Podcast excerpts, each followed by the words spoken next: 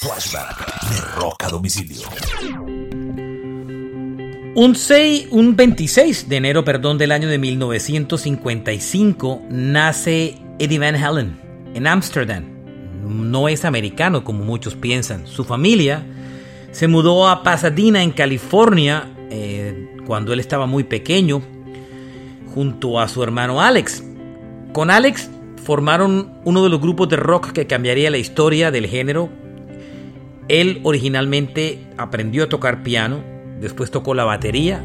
Cuando vio que su hermano Alex era mejor baterista que él, se dedicó a la guitarra y se convirtió en el más grande guitarrista de rock para muchos de todos los tiempos, junto a grandes como Jimmy Page y Jimi Hendrix. Un día como hoy, celebramos, a pesar de que ella no esté entre nosotros, el cumpleaños de el gran Eddie Van Halen. Este fue un flashback de rock a domicilio.